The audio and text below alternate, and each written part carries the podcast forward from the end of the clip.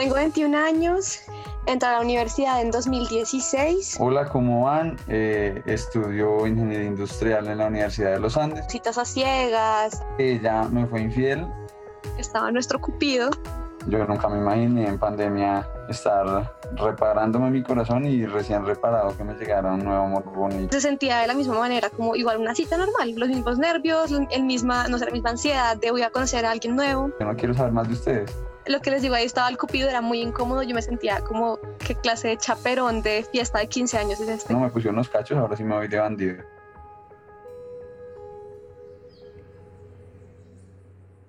¿Cómo te va en el amor, Alexandra? ¿Estás soltera? Sí, en este momento sí estoy soltera.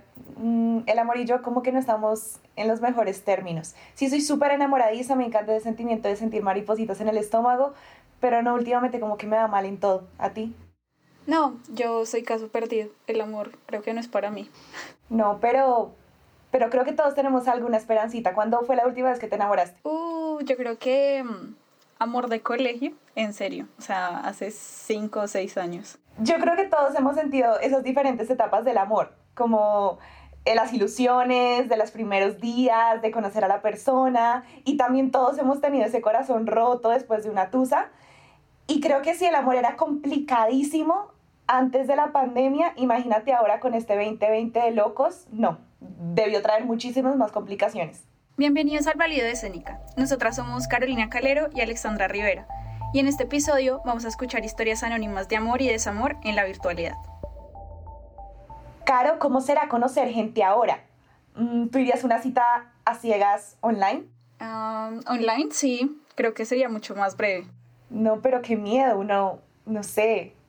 ¿Será que a uno le dan los mismos nervios? yo creo que hasta más, ¿no?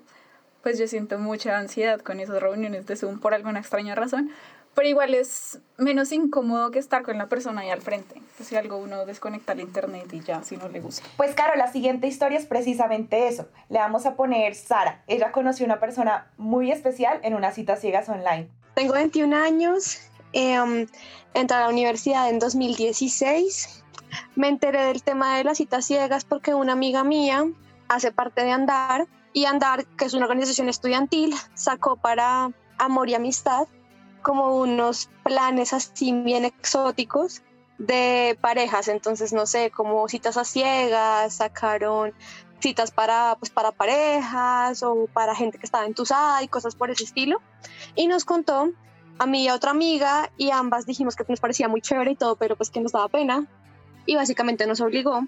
Después de obligarnos, eh, como que tenías que llenar un formulario en el que decías cosas básicas de ti sobre, por ejemplo, carrera, semestre, edad, si te gustan mayores o menores, eh, orientación sexual, como todo eso. Eh, hasta la pregunta de, por ejemplo, me acuerdo de una muy que era como si uno ponía primero el cereal o la leche y cosas por ese estilo, como para tener más o menos una idea de quién era uno y de qué le interesaba. Em, y a partir de eso, esta gente asumo que tenía como un Excel y con ese Excel simplemente hacían como una conexión entre dos personas que podían tener gustos afines, intereses afines, no sé, lo que fuera, así como medianamente que cuadrara.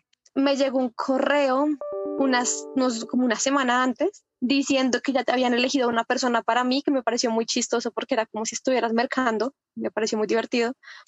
Em, pero lo que me decían era que el horario que yo había escogido, que era como tipo 7 de la noche, no iba a funcionar porque mi, entre comillas, pareja ideal tampoco podía esa hora. Entonces cambiamos la hora y y pues acabamos como teniendo una cita como a las 8 de la mañana, tal cual. Ni siquiera clase de 8 uno llega, pero llegamos a una cita a las 8 de la mañana. ¿Será que uno sí se, no sé, se arregla, se pone bonito? Porque ni, como ella dice, ni para clase de 8 ahora uno se va a arreglar para una cita virtual. Yo no sé, yo creo que uno se arregla de la cintura para arriba, pero de pronto se puede en pijama. Si algo me maquillo, pero no sé, yo no lo haría. Está muy temprano. Hola.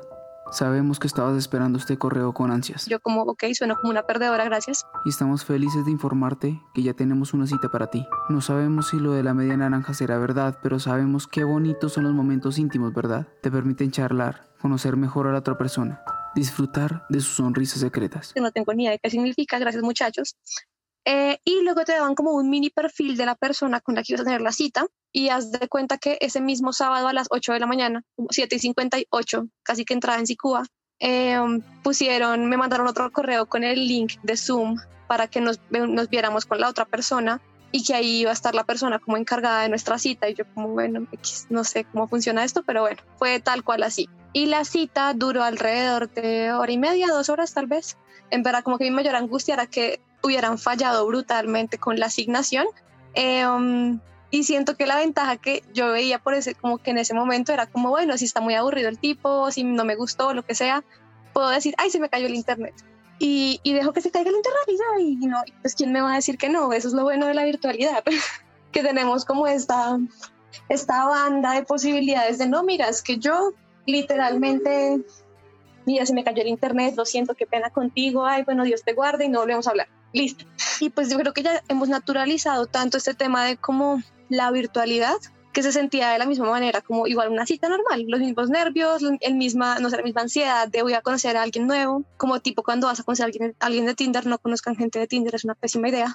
Em, pero digamos que es como los mismos nervios, uno, uno no sabe a qué se va a enfrentar, a quién va a conocer y también da mucha curiosidad. Evidentemente puse entrar sin cámara, dije no, o sea, yo no voy a entrar a esta vaina con cámara, qué vergüenza. 8 de la mañana, yo como, a ver, o sea, vamos acá a desayunar, no, pues, chévere.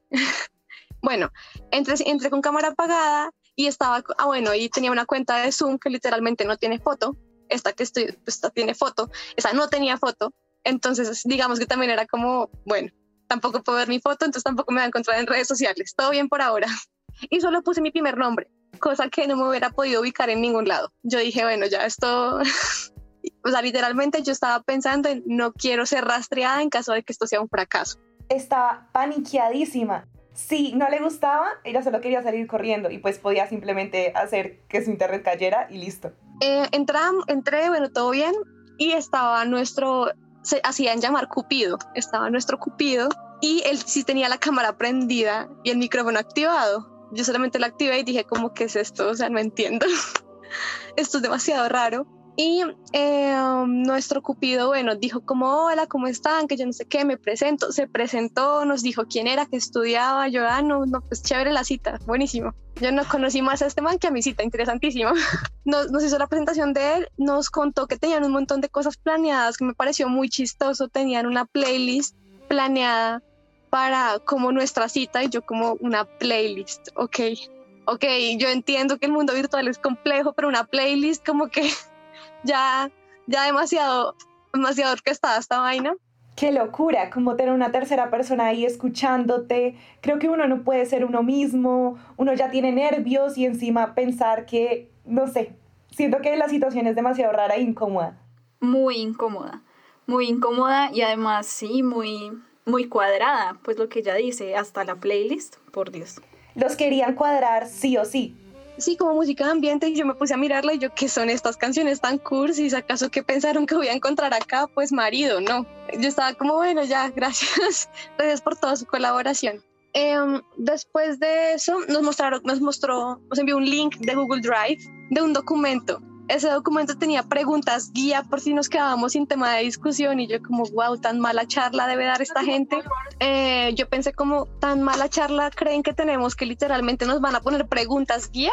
No, pues esto ya parece una entrega en Sicuba, no, pues chévere. Aunque yo una vez leí que uno se podía enamorar de una persona después de hacerle 32 preguntas, entonces tal vez el drive de Google con las preguntas no es tan mala idea. No, no es para nada mala idea. Yo soy muy mala conversadora cuando estoy conociendo a alguien. A mí me funcionarían esas preguntas. Bueno, los primeros minutos minutos, lo que les digo, ahí estaba el cupido, era muy incómodo, yo me sentía como qué clase de chaperón de fiesta de 15 años es este, pero bueno, eh, nos dijo como, bueno, preséntense, entonces eh, el, tipo se presentó, me, pues, me dijo su nombre, me dijo que estudiaba, cuál era su edad, y yo como, bueno, sí, nice, y puso cámara y dije, oye, me gusta, vamos bien, vamos bien, eh, entonces ya me presenté yo, puse cámara y como que ahí, hasta ahí todo estaba muy bien y yo le conté cómo todo había sido como de mi amiga me obligó, pero pues ya estamos acá, ya que.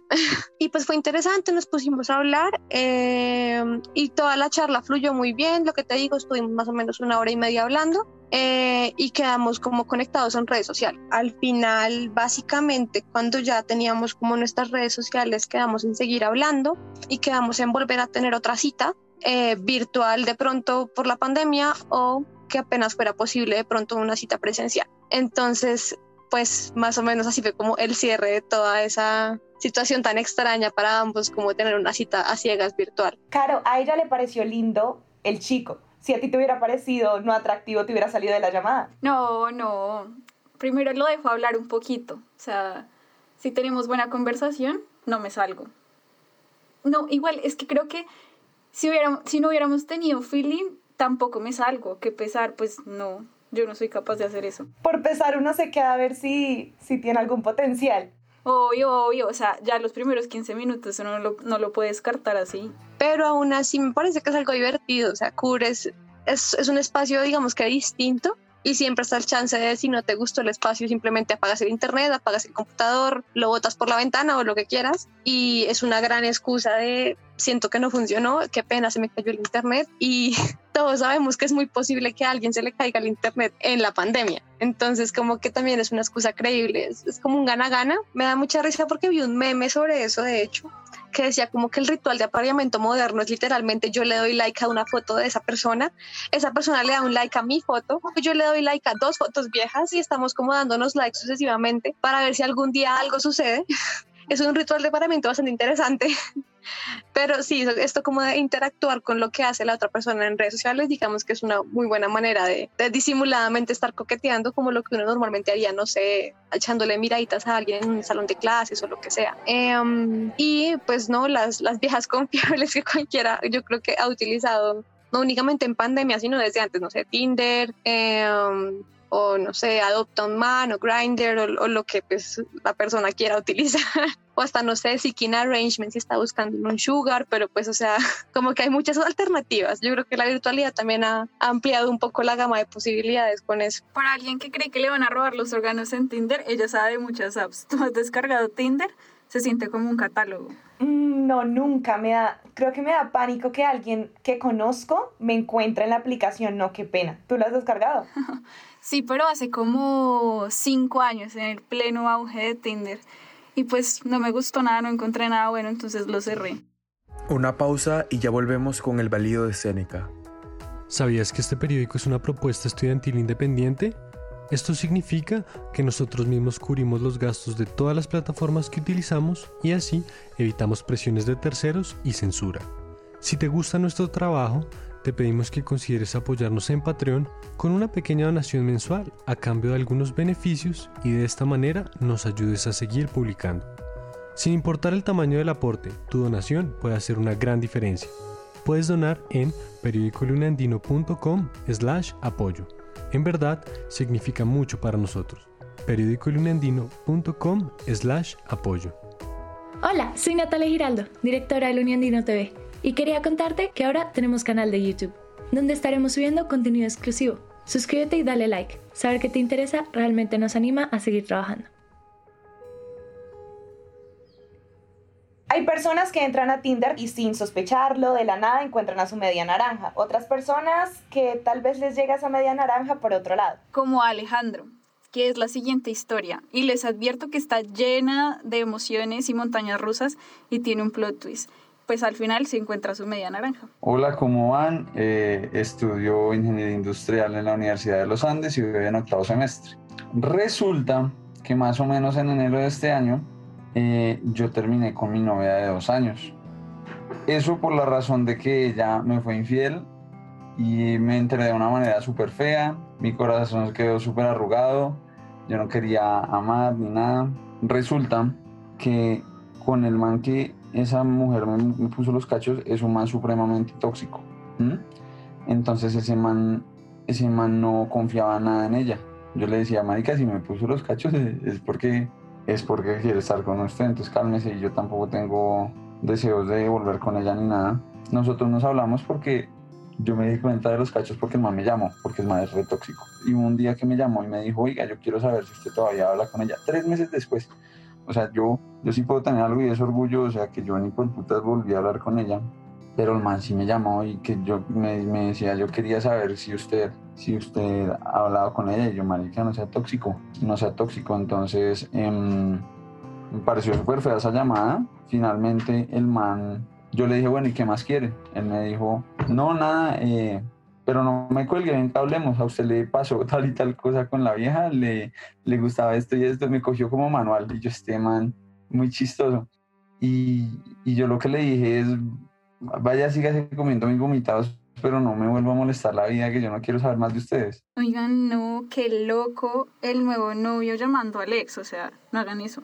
¿Qué les pasa? No, estoy en shock, como aparte para pedirle consejos de cómo hacer cosas, de qué le gusta, no, no, nadie hace eso. Para mí funcionó la cuarentena, porque porque primero tenía 100% a disposición a mi familia. Yo tengo dos hermanos, entonces yo me la pasé jugando con mis hermanos, y hablando con ellos, hablando con mis papás, eh, viendo películas y el hecho de que uno tenga distraída la cabeza hace que se le salgan un poquito los pensamientos de la tusa. Si uno se queda en el cuarto mirando para el techo, uno se le vienen los recuerdos y toda la vaina. Y luego que me da por poner música triste, ay, peor todavía. Entonces, eh, pero ya, yo creo que ese aislamiento con el mundo exterior, con las redes sociales, yo nunca he sido de redes, pero siempre miro, yo los bloqueé a ambos, yo, dije no, ya no más, porque yo era muy pegado, me, la pasaba hablando con ella y, o lo que sea, entonces ya habían días que yo dejaba el celular por, por todo el día y me la pasaba con mi familia y eso fue súper bueno y reconfortante, porque al final el amor que nunca se va a hacer de la familia, entonces en eso me, me, concentré yo y finalmente ya terminando la cuarentena la, la historia da una vuelta chévere y es es que mm, ya al final de la cuarentena yo me sentí súper reparado de mi corazón. Yo dije, bueno, ya estoy bien, la pienso muy poquito, o sea, con, con detalles que uno se acuerda, ay, mire, ese era el perfume que ella usaba, pero pues nada más. O sea, cuando uno pasa por el frente de la casa, ahí vive ella, sí. No hay nada que me hiciera poner triste. Entonces, justo cuando yo ya me estaba sintiendo así súper aliviado, ahí, y también en, en mi cumpleaños, que fue por agosto, yo yo hice una fogata con todas las vainas que tenía de ella sobrantes en mi cuarto, cartas, fotos, eh, camisetas que me regaló, hice una fogata enorme y me regalé de cumpleaños la, la desintoxicación completa. yo dije, ya, hasta aquí llegó, no voy a pensar más en ella y así fue. Yo no creo que haya un manual para llevar una tusa, pero yo no sé si quemaría todas las cosas que me dio mi ex, no sé, yo tengo un bolso hermoso que lo sigo utilizando. Ah, no, pero es que un bolso. Yo sí cuando estaba en el colegio con mi primer noviecito, pues sí, se puede llamar novio, yo quemé las cartas y todo así bien dramático. Hice el ritual. Es que yo creo que si uno se queda con esas cosas, uno va y mira las fotos y lee las cartas. Yo creo que que sí está bien como dejarlo ir todo. Pues no, yo decidí descargar Tinder cuando, pues ponle tú que un mes después de entrar a la pandemia, cuando ya me había pasado como eh, lo pesado de la tusa y yo dije, bueno, pues ya pues empezamos a distraer.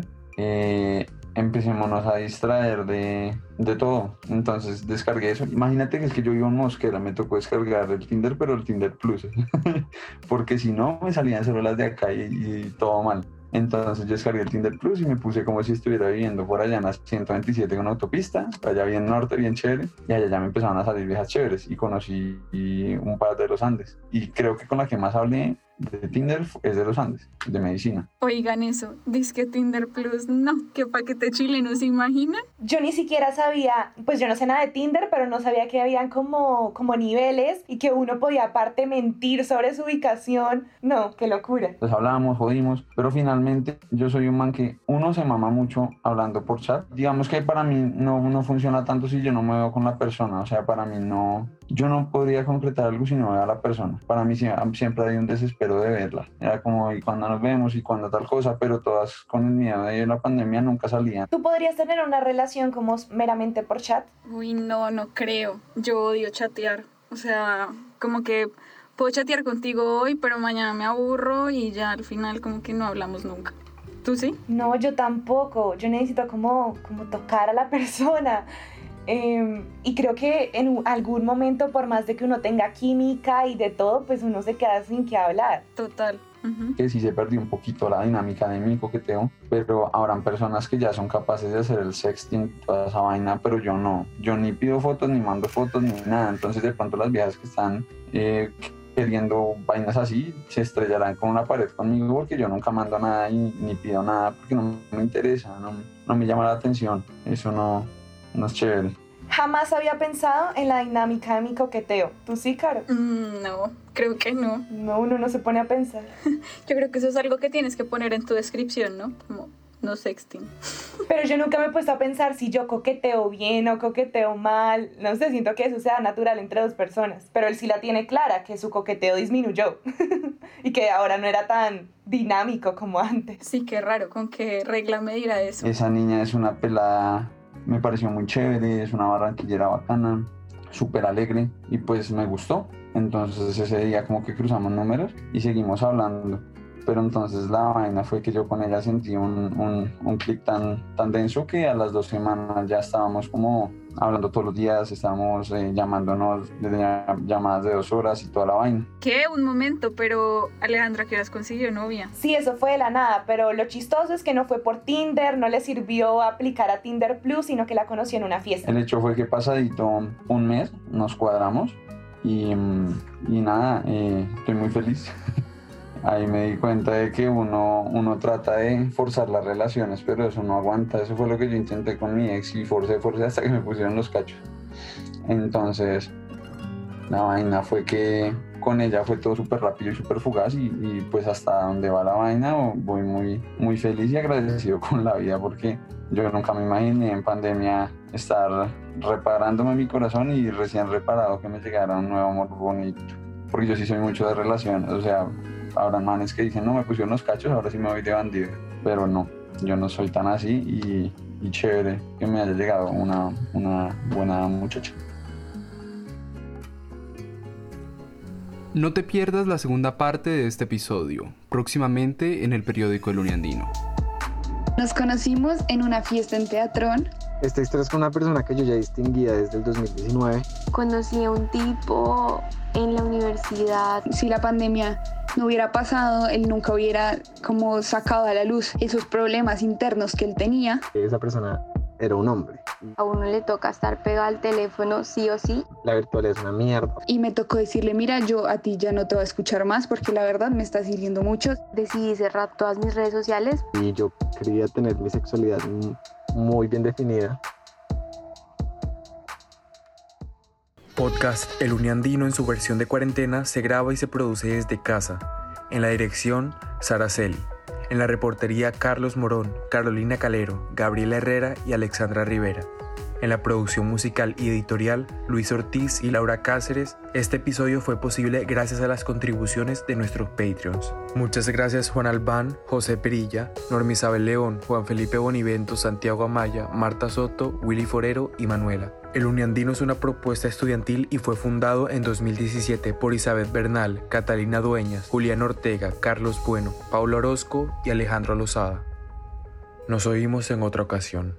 Amigos, no lo publiquen en clasificados si están muy desesperados, búsquense otra alternativa. Ustedes pueden, tranquilos. Solteros, pero nunca solos.